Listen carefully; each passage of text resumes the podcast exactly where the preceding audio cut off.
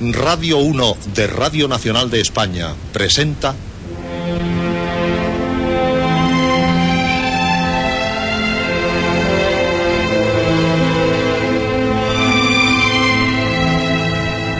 Historias.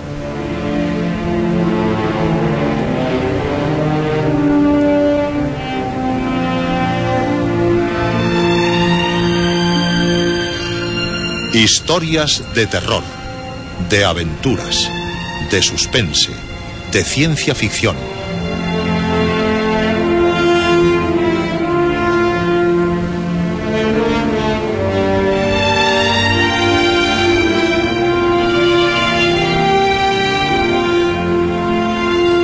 Un programa escrito y dirigido por Juan José Plans. Esta noche, Arnor Paole. Uno de nuestros padres.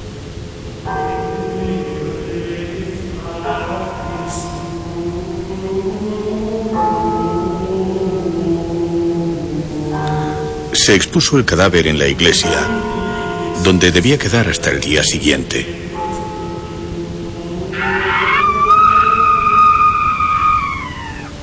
Pero vinieron a avisarme que el rostro se le había encendido sorprendentemente y que lo vieron pasear por su dormitorio.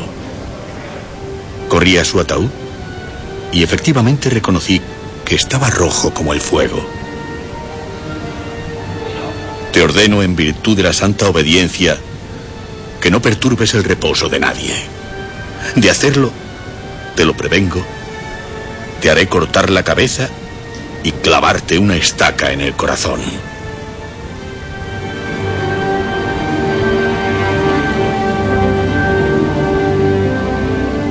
Pero algunas horas más tarde volvió el alboroto y fui a la iglesia con toda la comunidad. Tú lo has querido, padre. No me culpes. Advertido fuiste. Y para castigar tu sedición, apelando al derecho que me es conferido como tu superior, ordeno que ahora mismo te sea cortada la cabeza, así como traspasado tu corazón. La orden fue cumplida al instante, y el vampiro levantó los pies varias veces y exhaló un fuerte grito. Pensé que desde entonces estaríamos tranquilos. Pero una gritería espantosa difundió la alarma en el monasterio durante toda la noche. Y duró hasta el día siguiente.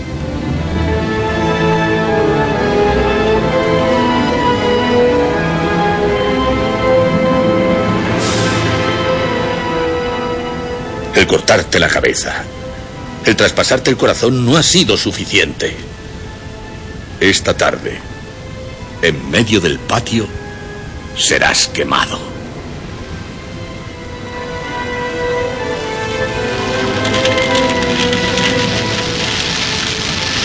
Se preparó la hoguera y el cuerpo, arrojado entre las llamas, en breve se redujo a cenizas.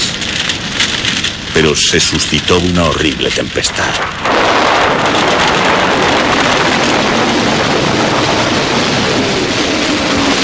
Por eso de que más vale prevenir que lamentar, lo mejor que se podía hacer era seguir al sospechoso de vampirismo hasta hasta la tumba. Si es que tumba tenía, porque también podía tratarse de un inocente. Si lo era, en la tumba, destruirle para siempre.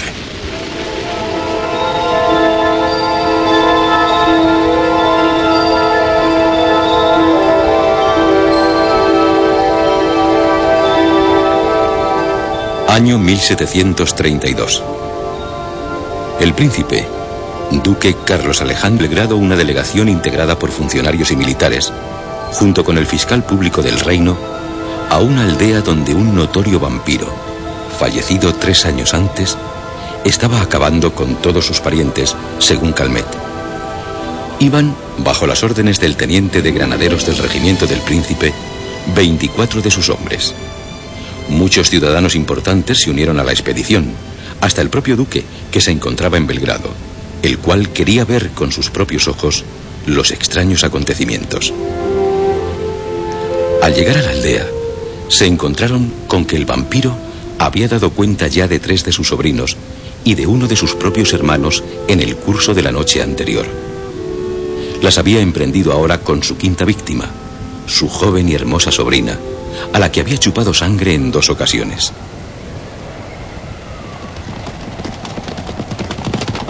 Al caer la noche, algunos miembros de la delegación se dirigieron a la tumba en presencia de multitud de aldeanos.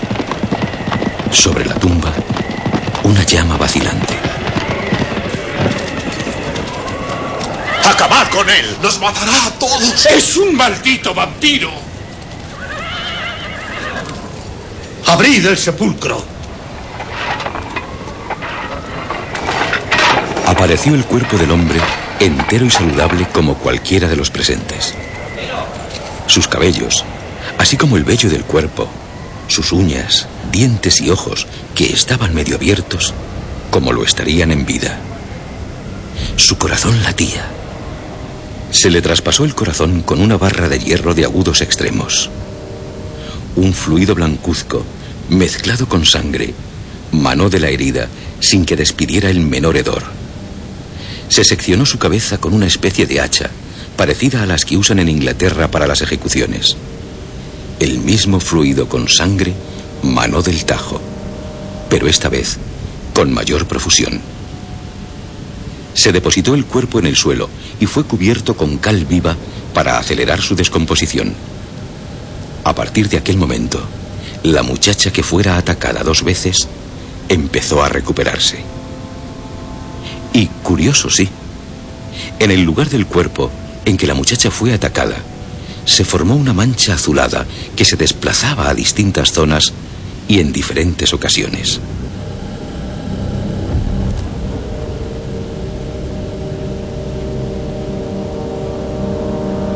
En una aldea húngara, un soldado, alojado en casa de un campesino Haidamak, vio entrar mientras estaba a la mesa con el hospitalario dueño de la casa a un desconocido, el cual se sentó con ellos en la mesa. ¿Qué ocurre? Están aterrados. ¿Pero por qué? Diría que este hombre... eh, pero si parece un pobre diablo. Le miran espantados. Es ridículo.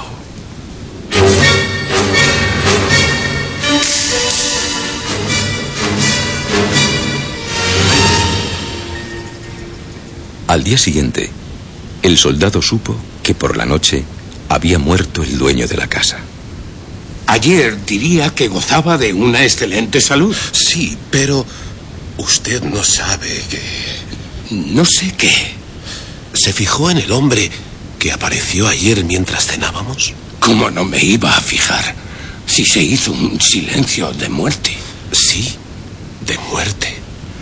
Y fue como la muerte. O la muerte misma para su hijo.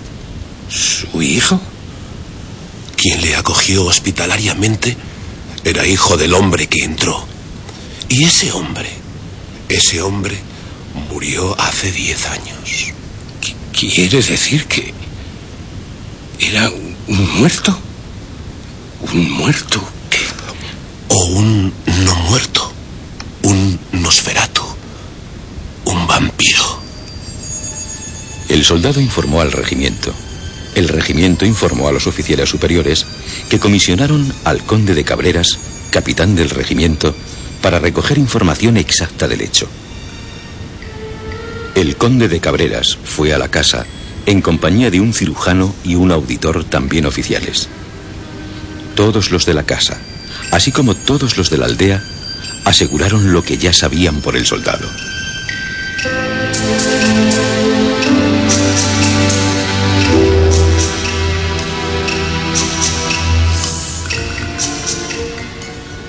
Se hizo desenterrar el cuerpo del que decían era un no muerto. Parece que está vivo. Su sangre. El conde de Cabreras lo hizo decapitar y ordenó volverlo a meter en el sepulcro.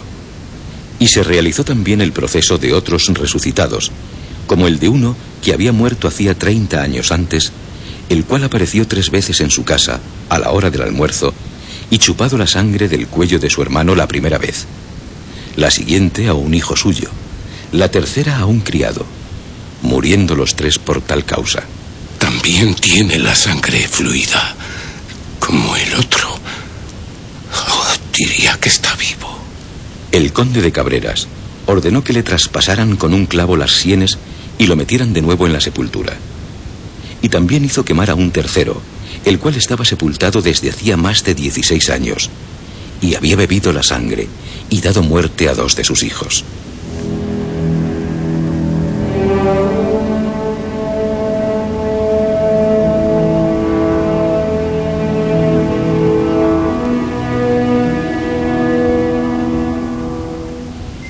Algo diabólico, espantoso, como los crímenes de Saunibin y su familia en el siglo XIV.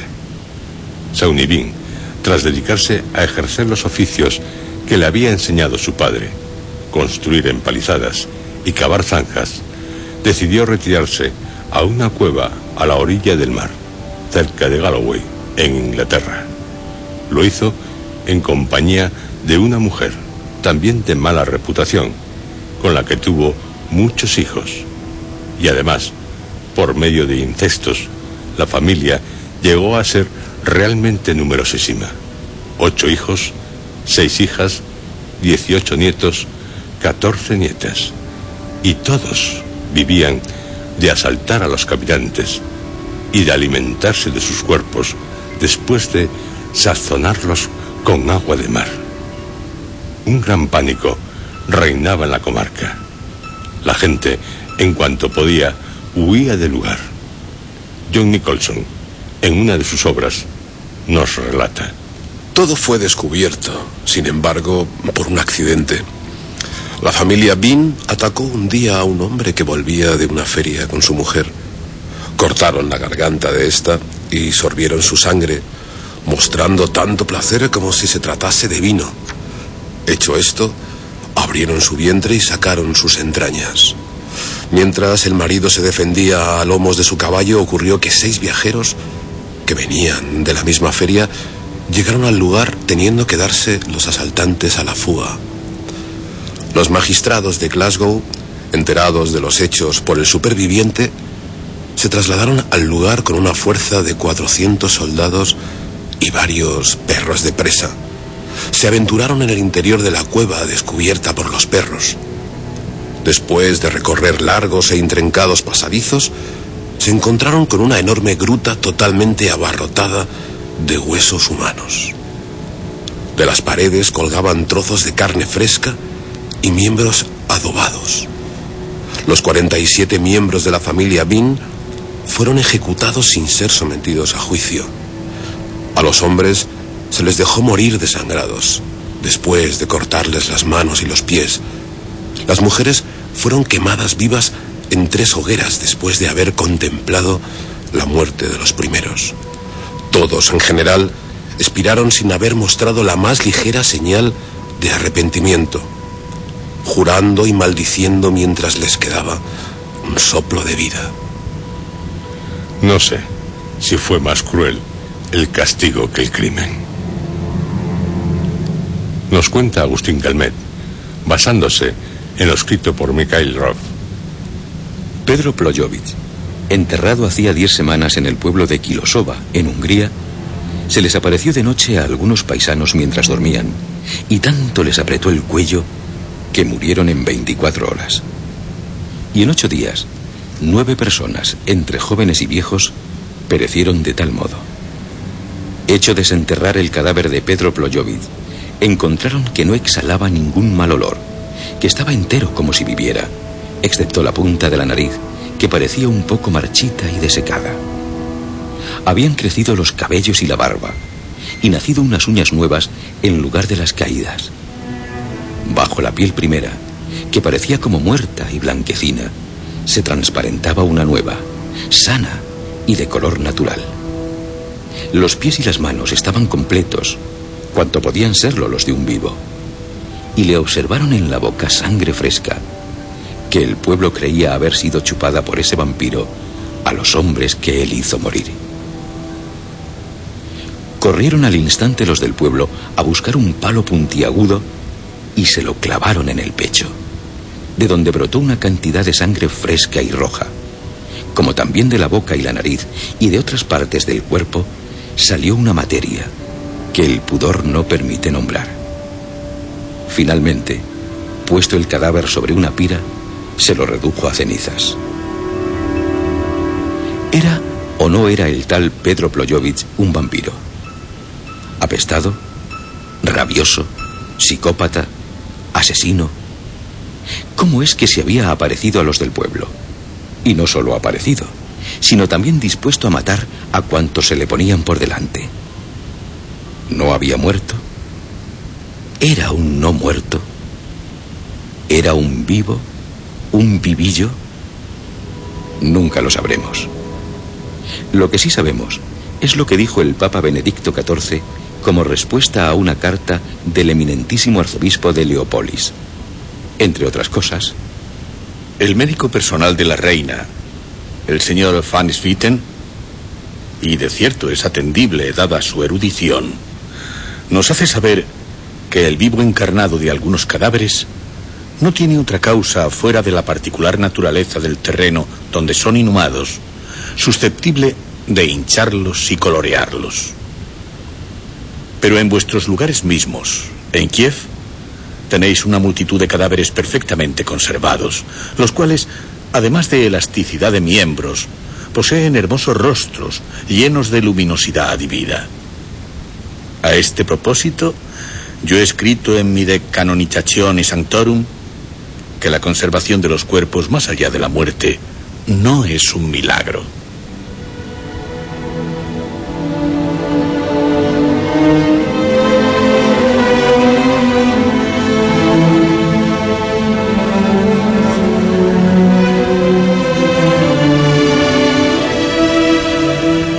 Puede que la del joven Arnold Paule sea la más documentada historia de vampiros. En el siglo XVIII, por orden de Carlos VI, una expedición compuesta por dignatarios civiles y soldados, dirigida por Carlos Alejandro de Gutenberg, gobernador del Reino de Serbia, se trasladó a Medwerna con la misión de exterminar a un famoso vampiro, Arnold Paule. En enero de 1732, tres cirujanos del ejército, un teniente coronel y un subteniente firmarían un terrible documento, el caso de Paole, del que Enemotzer hizo completo resumen.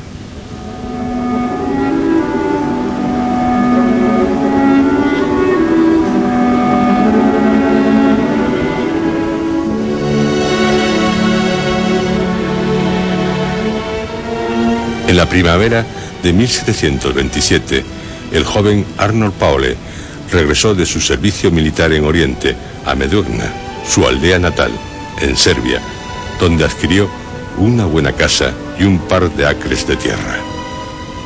A muchos les parecía extraño, o un tanto extraño, que un hombre en plena juventud, lleno de salud, un hombre que había conocido lo bueno y lo malo, que gozara de la compañía de buenos amigos se estableciera tan pronto en una plácida y apartada aldea.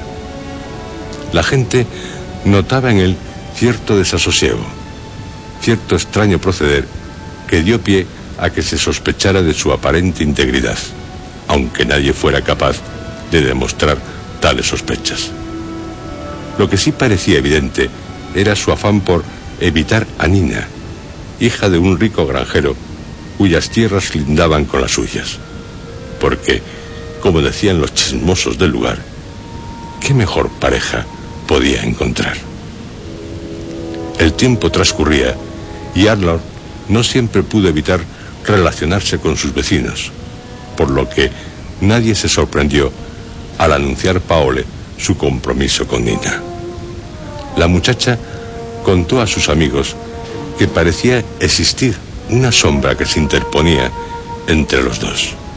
Al fin, decidió preguntarle a Arnold, sin rodeos, la causa de sus constantes preocupaciones. El origen de sus problemas era el continuo temor a morir prematuramente. Lo cierto, Nina, es que en Kotarsa, cerca de Granitsa, durante mi servicio en el ejército, me ocurrió una extraña, muy extraña aventura. En tales lugares de Grecia seguro que no lo sabes. Los muertos emergen de las tumbas para atormentar a los vivos. Tuve la desgracia de acampar con mis compañeros en una zona muy frecuentada por los espectros. Recibí la visita de uno de ellos. No tuve dificultades después en encontrar su tumba. Fue fácil. Y me vengué del vampiro, ya me entiendes. Y aquí estoy. Desde entonces no he sufrido ningún contratiempo que me haga pensar en la intervención del vampiro.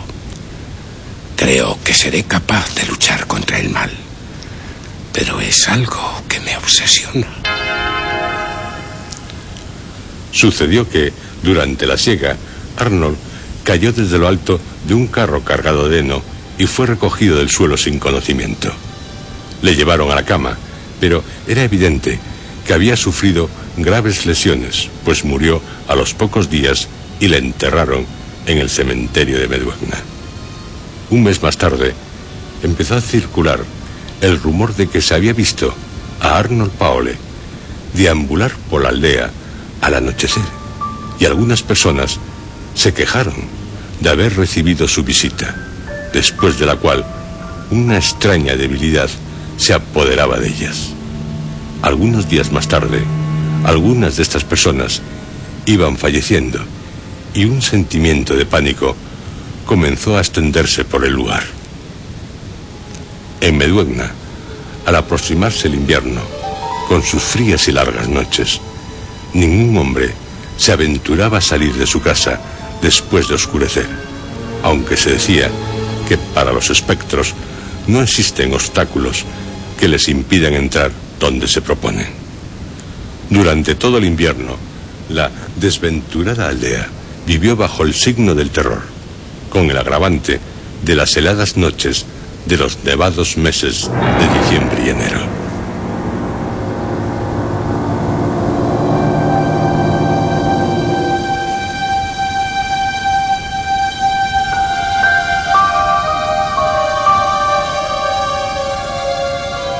Unas diez semanas después del entierro de Arnold Paule, se resolvió exhumar su cadáver con el propósito de comprobar su condición de vampiro.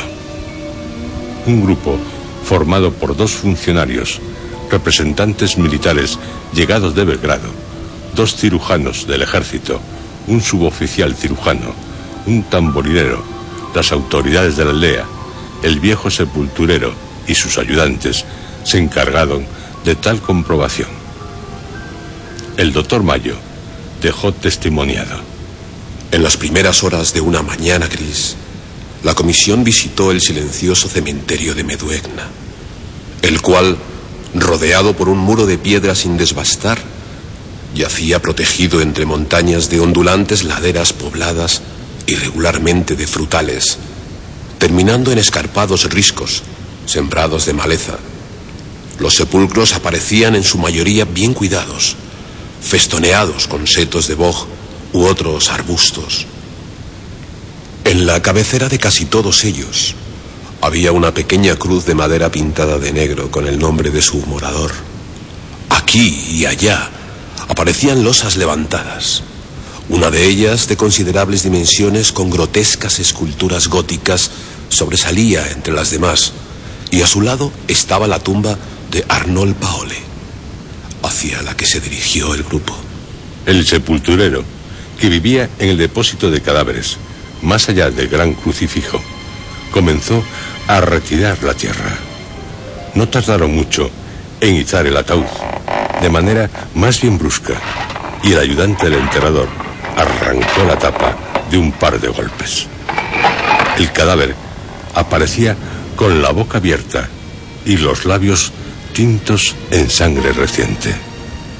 El enterrador, sin ningún temor, agarró el cuerpo y le dijo, Así que aún no te has limpiado la boca desde la pasada noche.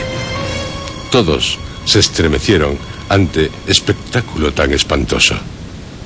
Con un gran esfuerzo, los miembros de la delegación inspeccionaron el cadáver con la máxima atención y pronto cayeron en la cuenta que se hallaban ante lo que tanto temían, el vampiro.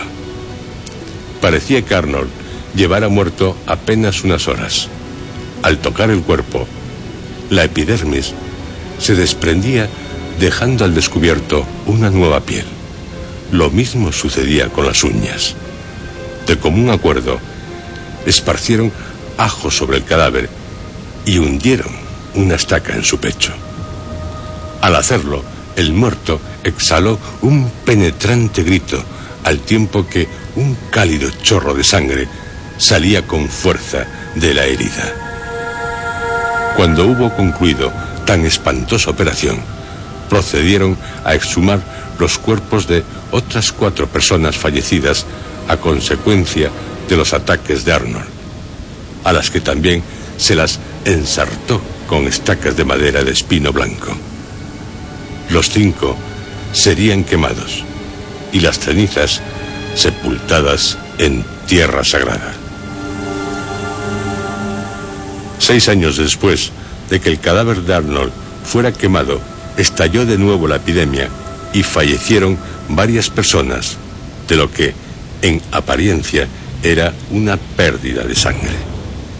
Esta vez, la delegación no dudó en cuanto a las medidas a tomar y determinaron revisar todas las tumbas del cementerio de las que se tuviera la menor sospecha de albergar un posible vampiro.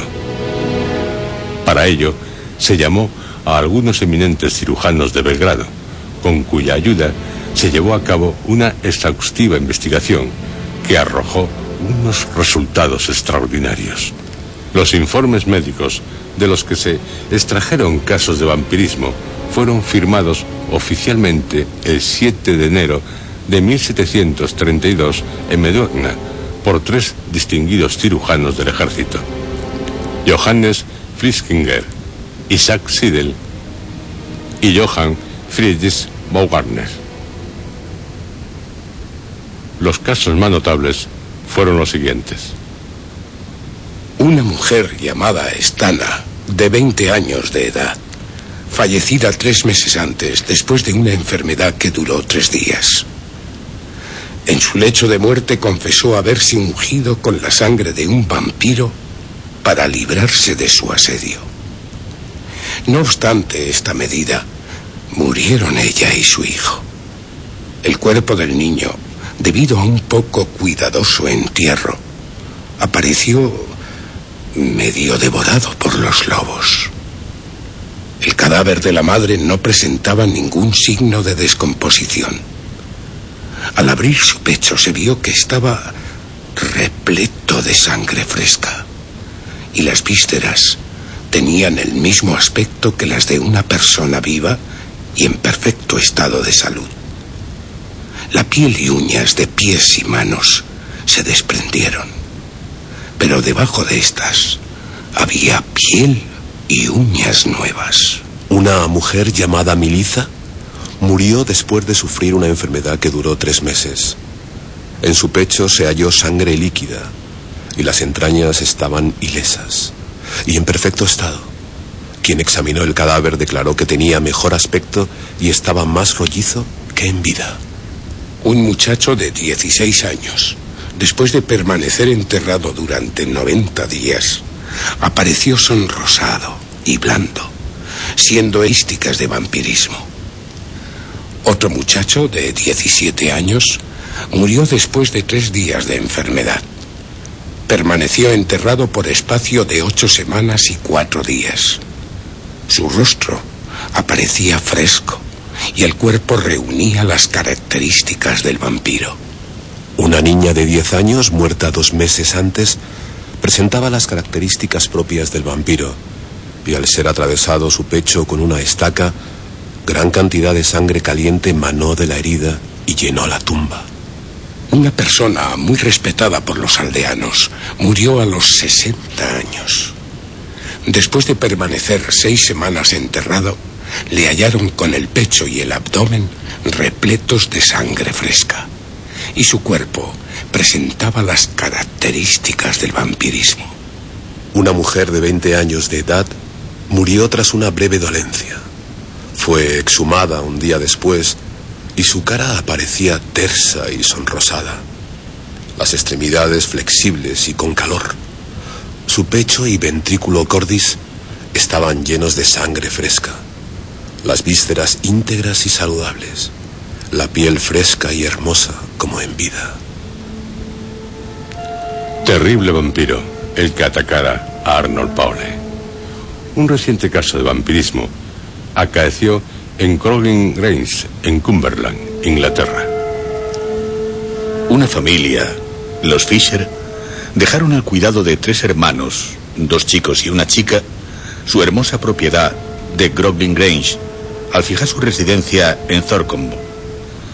Los chicos, en aquella magnífica casa, eran dichosos y además gozaban de la estima de los vecinos. Formaban parte en todas las actividades sociales del distrito.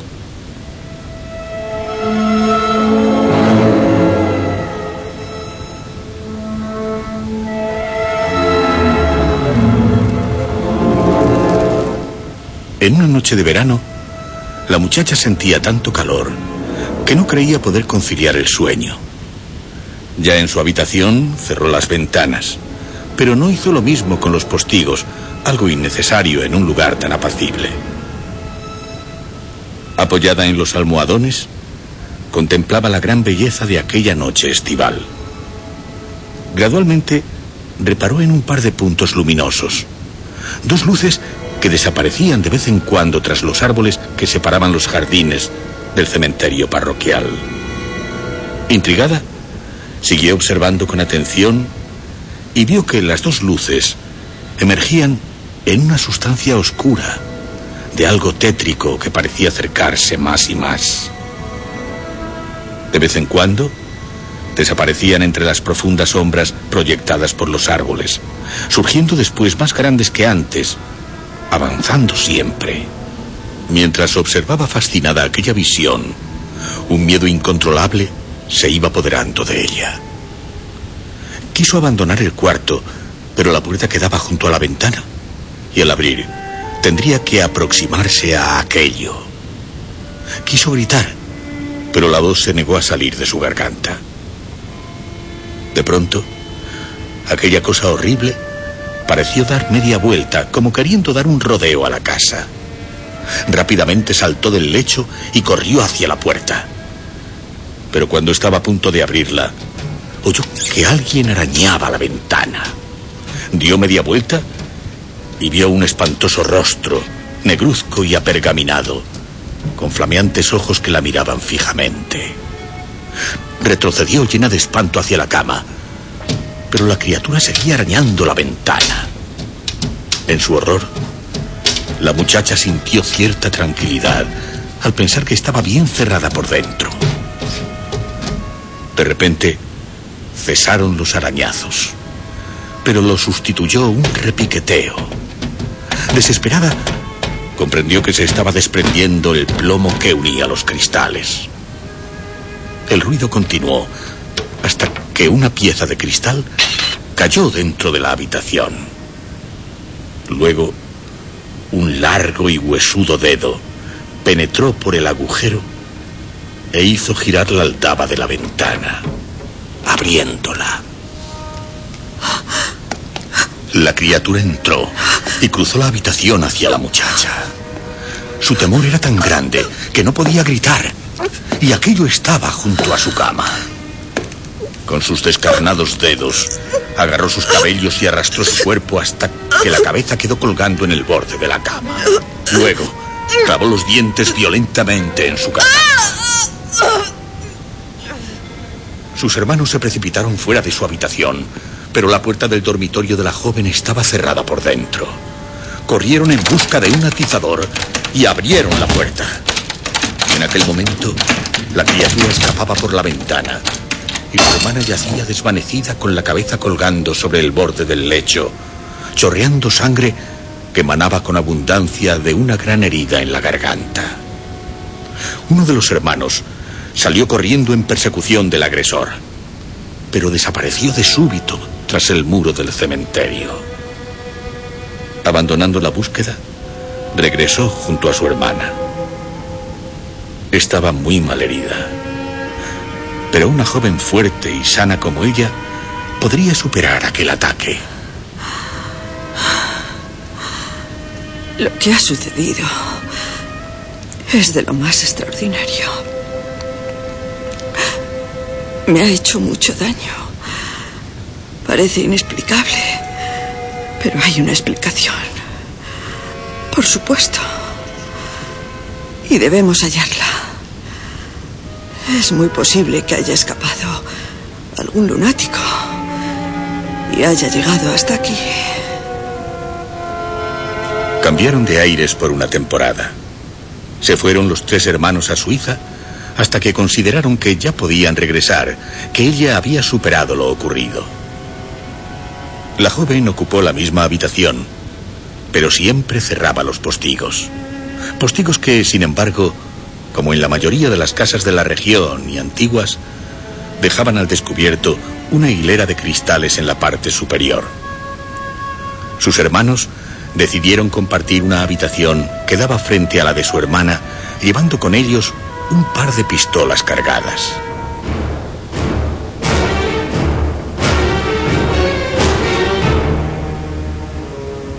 El invierno transcurría plácido, feliz, hasta que, una noche de marzo, la muchacha fue despertada súbitamente por un ruido que jamás podría borrar de su mente. Unos arañazos en la ventana. Alzando los ojos, vio con horror que tras los cristales superiores asomaba aquel rostro de pesadilla ennegrecido y apergaminado. Aquellos ojos que asemejaban ascuas clavadas en ella. Sus hermanos salieron como una tromba al jardín empuñando las armas. La criatura ya había emprendido la fuga a través del jardín. Uno de ellos disparó, hiriéndola en una pierna, a pesar de lo cual siguió alejándose, desapareciendo, como en la primera ocasión, tras el muro del cementerio. Había entrado en una cripta perteneciente a una familia extinguida hacía largo tiempo.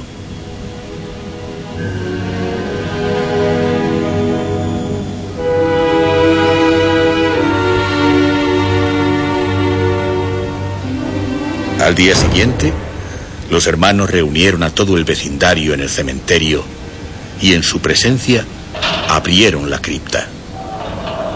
Ante ellos apareció una horrible escena. El lugar estaba lleno de ataúdes, todos ellos rotos y con su contenido esparcido por todas partes. Solo uno seguía intacto. Era evidente que la tapa había sido alzada pero estaba encajada en su lugar. Alzaron la tapa y allí, negra, macilenta, arrugada, momificada, pero íntegra, estaba la espantosa visión que arañara la ventana de Groglin Grange, con una herida de bala en una pierna. Y se hizo lo que hay que hacer, quemar al vampiro.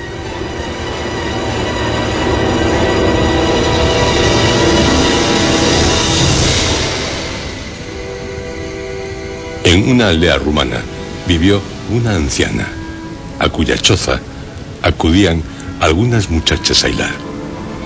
Al llegar la noche, se reunían con sus enamorados, abrazos, besos, pero una de ellas, Nita, no tenía galán que la visitara. Y claro, la pobre estaba muy triste.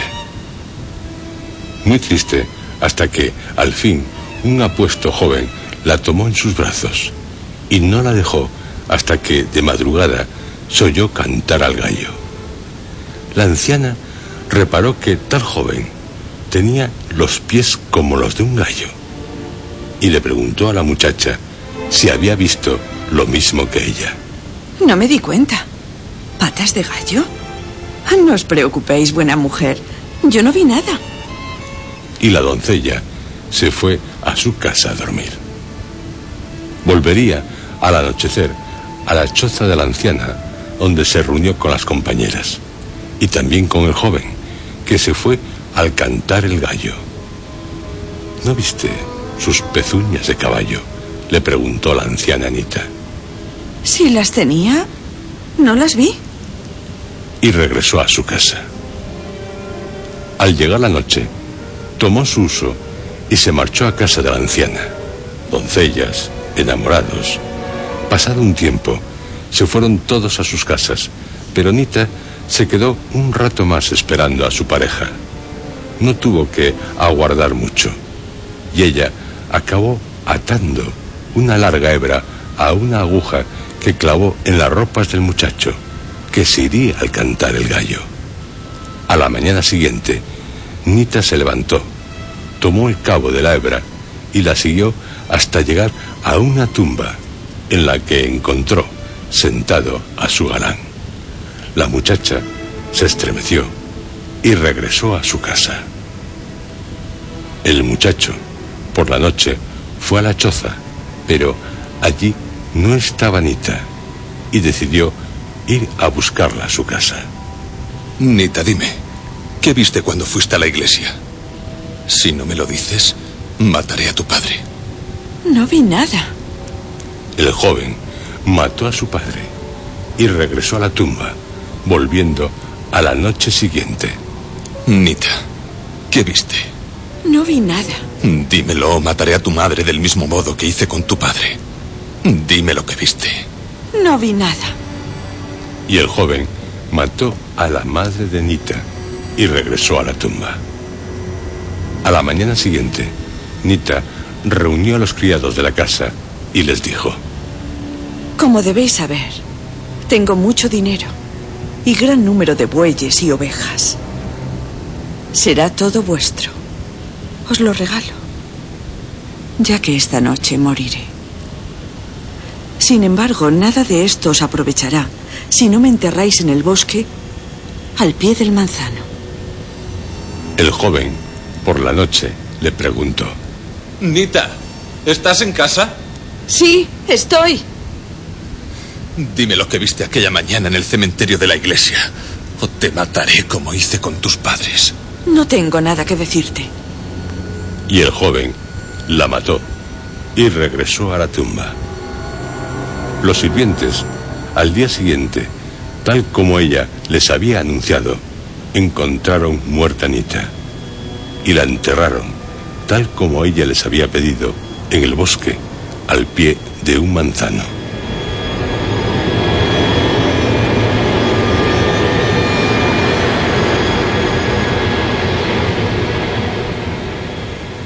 Transcurrió medio año y un día un príncipe salió de caza. Los perros llegaron junto a la tumba de Nita. Sobre ella crecía una flor de extraordinaria belleza, una flor que no tenía igual en todo el reino. Los perros rodearon la tumba y comenzaron a escarbar. La flor comenzó a arder como una vela y el príncipe, al llegar al lugar, maravillado, cortó la flor. Lo primero que hizo al regresar a palacio fue mostrar la flor a sus padres. Antes de acostarse, puso la flor en un jarrón junto a la cabecera de su lecho. Por la noche, mientras el príncipe dormía, la flor salió del jarrón, describiendo un salto mortal, y se convirtió en una encantadora doncella que tomó al príncipe y le besó, atrayéndolo hacia sí, sin que él se diera cuenta de nada. Al despertar, la doncella era de nuevo una flor, y el príncipe se levantó dolorido. Le dolía la cabeza, los hombros, como dijo a sus padres, pero cumpliría con sus obligaciones. Por la noche, mientras dormía, de nuevo sucedió lo mismo, y por la mañana el príncipe volvió a sentir dolores. Su padre comentó con la reina que todo había comenzado con la llegada de la flor, que alguna relación tendría con el malestar del hijo, y decidieron quedar por la noche en la habitación del príncipe y observar. Y al príncipe, al quedar dormido, le sorprendería la hermosa muchacha ante la mirada de los padres, maravillados en secreto. El joven la tomó entre sus brazos y la besó. Se acostaron juntos y durmieron hasta bien entrada la mañana.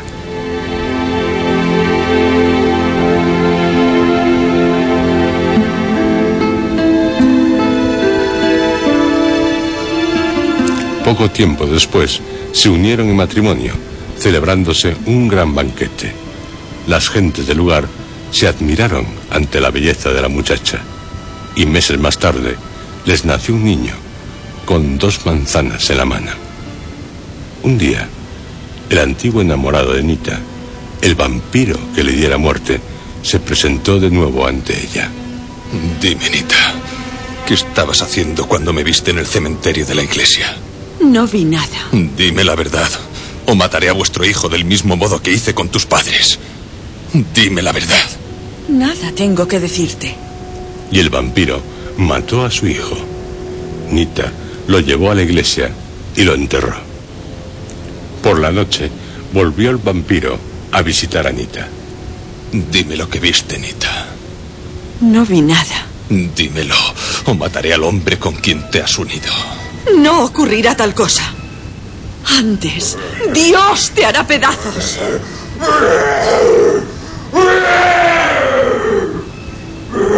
El vampiro, al oír tales palabras, estalló. Estalló en medio de gran cólera. Y a la mañana siguiente, Nita vio...